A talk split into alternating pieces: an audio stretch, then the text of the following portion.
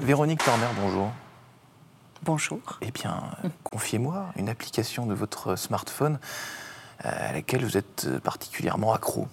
Alors, sans être accro, il y a une application que j'utilise régulièrement, c'est LinkedIn. Ah, Et ça, j'utilise plusieurs fois par jour. C'est peut-être même la première application que j'ouvre le matin. Je fais un Ah. peu ma veille. sans être accro, mais tout de même, c'est la Ouais, première. quand même, voilà. Et en vous euh, couchant, c'est la dernière que vous checkez aussi. Non, quand même pas. Mais voilà, ça me permet de faire de la veille, euh, pouvoir être en, en relation euh, avec euh, mon réseau. Et puis, c'est un bon outil de communication. Et comme vous le savez, je viens de prendre la présidence là, de Numéum. Et aujourd'hui, c'est un outil puissant de communication pour une organisation professionnelle telle que Numéum. Voilà. Très clair.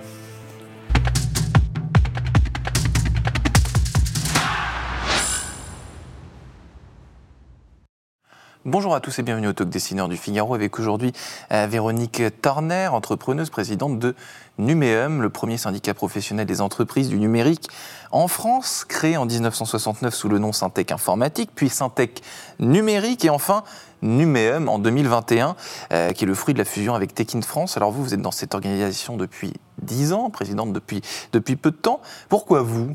Pourquoi vous? Pourquoi vous êtes présidente? Pourquoi on vous a élu finalement? Pour quelles raisons Pour quelle, euh, sais pas, quelle qualité Soyons. euh, déjà, euh, euh, c'est une démarche personnelle, hein, puisque c'est, euh, il y a une élection. vous vous êtes présentée. Je me suis présentée, donc c'est une, déjà vous la- présidente, vous le vouliez déjà. Voilà, et parce que c'est un parcours, c'est en fait euh, à un moment donné l'aboutissement d'un parcours, d'un engagement au sein de notre organisation professionnelle. Mhm. Et puis je crois que j'incarne aussi un certain nombre de valeurs pour notre organisation, des valeurs de modernité, des valeurs également sur la valorisation de la féminisation des métiers. Oui. Euh, moi, je suis une femme ingénieure. Euh, Dé- Déjà. oui. voilà. Mhm. Euh, également, je me suis beaucoup mobilisée sur les dernières années sur le sujet du numérique responsable, qui est vraiment monté en puissance et qui est devenu un axe, un vrai, un vrai pilier stratégique de notre organisation. Et je pense que voilà, à un moment donné, euh, euh, ma candidature, elle a fédéré euh, euh, le conseil d'administration, puisque c'est le conseil d'administration qui vote, et euh, qui a fédéré en- autour de, de ma candidature et le projet que je proposais, qui était un projet d'impact et de passage à l'échelle. On en reparlera de ce projet, mais avant cela, Numéum, donc je l'ai dit, donc avant Syntec informatique, Syntec numérique. Numéum, pourquoi est-ce que, euh, si on entre dans les coulisses de ce, de ce syndicat, pourquoi est-ce qu'on a changé de nom et qu'on l'a appelé Numéum, tout simplement? C'est Eh plus ben, joli déjà euh, que. Alors c'est plus moderne et je crois qu'il y, a- il y a une vraie volonté de notre euh, organisation professionnelle d'incarner le futur du numérique. Nos entreprises euh, incarnent l'innovation et donc on avait besoin bah, de, de plus de modernité également euh, dans notre nom.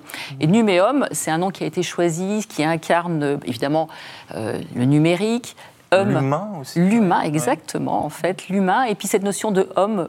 Euh, euh, comme euh, la maison en fait du numérique et c'est vrai qu'on veut aussi être cette maison du numérique Mmh. pour tous les professionnels du numérique en France. Donc vous me confirmez que le numérique et l'humain ne sont pas deux choses aux antipodes hein, Bien- au on- contraire. On lit, on lit de tas de choses effroyables. hein, le- Alors c'est vrai, hein, sur le numérique, on peut avoir cette dimension, moi j'aime bien dire pharmacologique, un peu potion et poison. Oui. Mais justement, euh, le rôle d'une organisation telle que Numéum, c'est proposer un avenir à impact positif euh, autour du numérique. Et donc euh, c'est toute la démarche autour du numérique responsable, montrer que le numérique est un levier de transformation euh, sur les sujets euh, sociaux, sociétaux et environnementaux. Et donc gommer tous les aspects nég- négatifs qui, qui- qui- qui existent dans l'esprit aussi de, de- de- de certaines personnes, des Et- clichés qui, Exactement. collent. Alors, il y a des clichés qui sont des réalités, hein, il ne faut pas les nier. Par mais exemple, oui.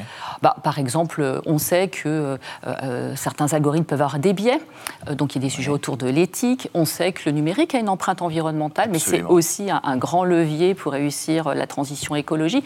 Nous, notre travail en tant que professionnel du numérique, c'est orienter le numérique sur l'impact positif et bah, minimiser les impacts négatifs.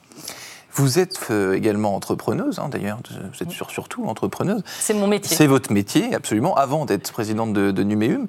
Euh, le, pays- le paysage entrepreneurial en France, qu'est-ce que, vous le connaissez très bien, euh, qu'est-ce que vous, vous en pensez? Il vous inspire quoi? Est-ce qu'il vous enthousiasme? Est-ce que parfois il vous, vous agace un peu? Comment est-ce que Moi, je suis Quelle relation vous, avez avec ce paysage Moi, je suis plutôt de entrepreneurial? nature positive. Je suis vraiment entrepreneur euh, euh, dans l'âme. hein. J'ai fait deux ans de salariat l'entrepreneuriat dans toute ma carrière professionnelle. Qui vous ont dégoûté?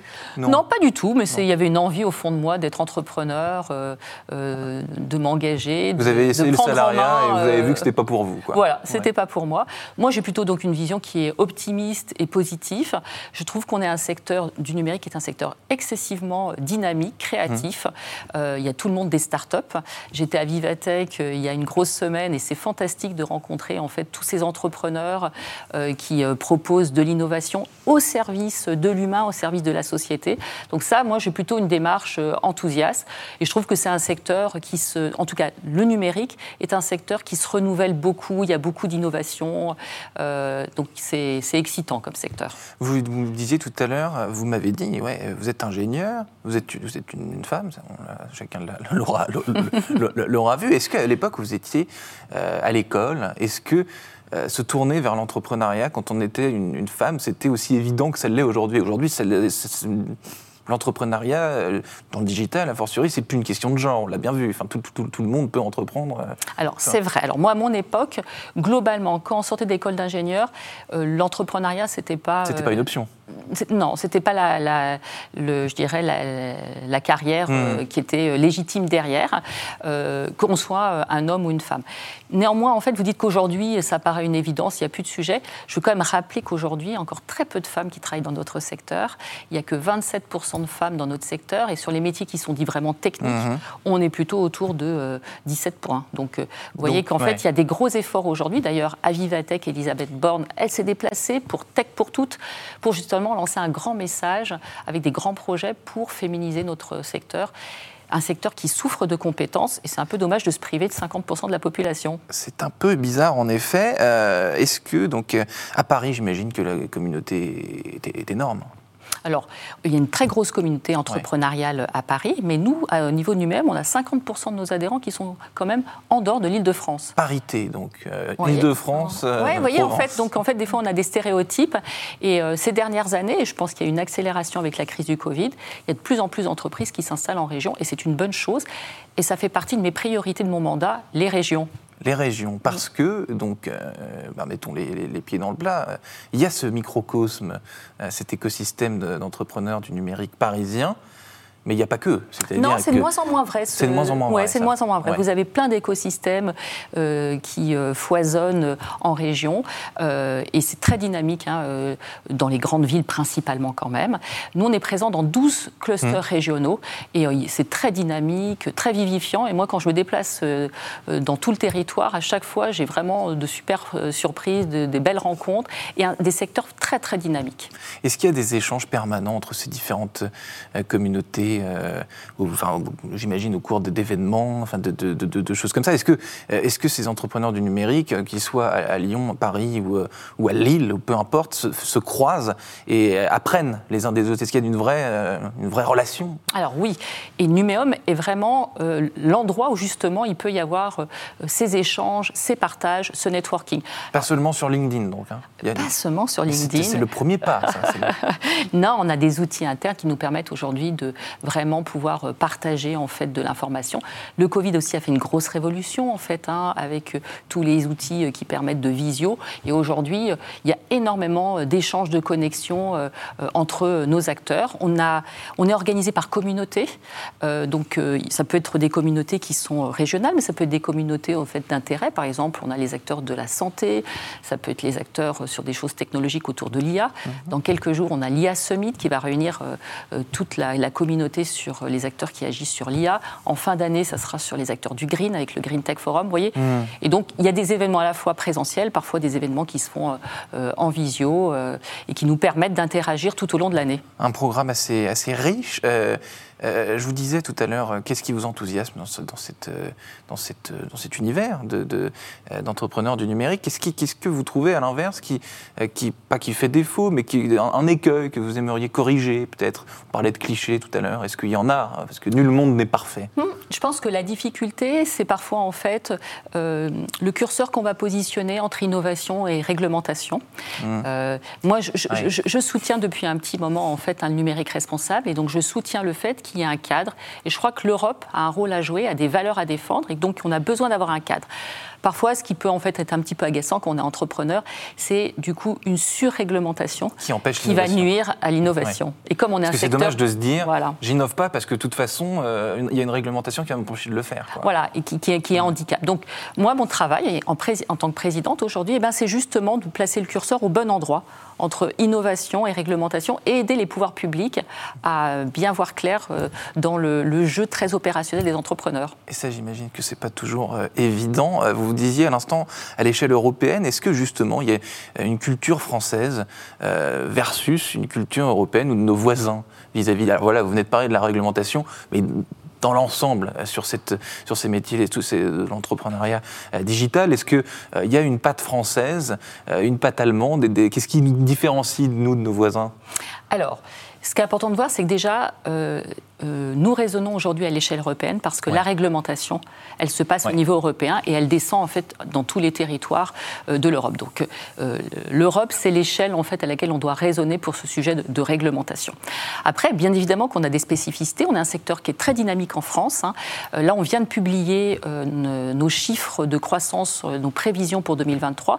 On est un secteur au global qui fait plus de 6% de croissance. On est devant, par exemple, l'Allemagne. On se compare souvent à l'Allemagne. On a l'impression toujours qu'on est moins et bien là, vous voyez, on est, euh, on est devant en fait. Sur plein de sujets d'ailleurs. On se compare à l'Allemagne sur des têtes sur l'énergie, sur. Euh, Exactement. Et donc le secteur du numérique, là, en 2023, on est un secteur qui va être plus, en plus en croissance sur le numérique que euh, nos amis allemands.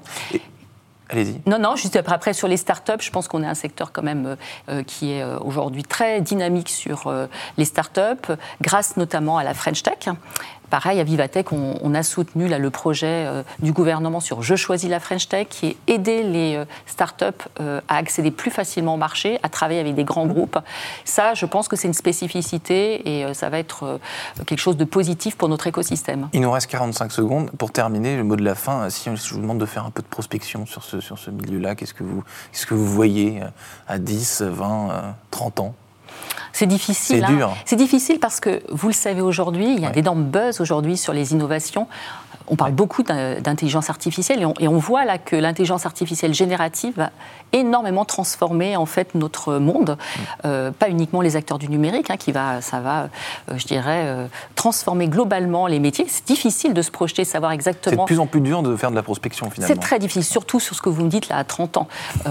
et puis, on sait que l'informatique quantique va également en puissance et là aussi, ça va être une sacrée révolution. C'est ça qui est excitant, c'est de travailler dans un secteur où on sait qu'il va y avoir des transformations et notre job, c'est de faire en sorte que ces transformations soient à impact positif. Véronique Turner, merci infiniment. Merci. À très bientôt. À très bientôt.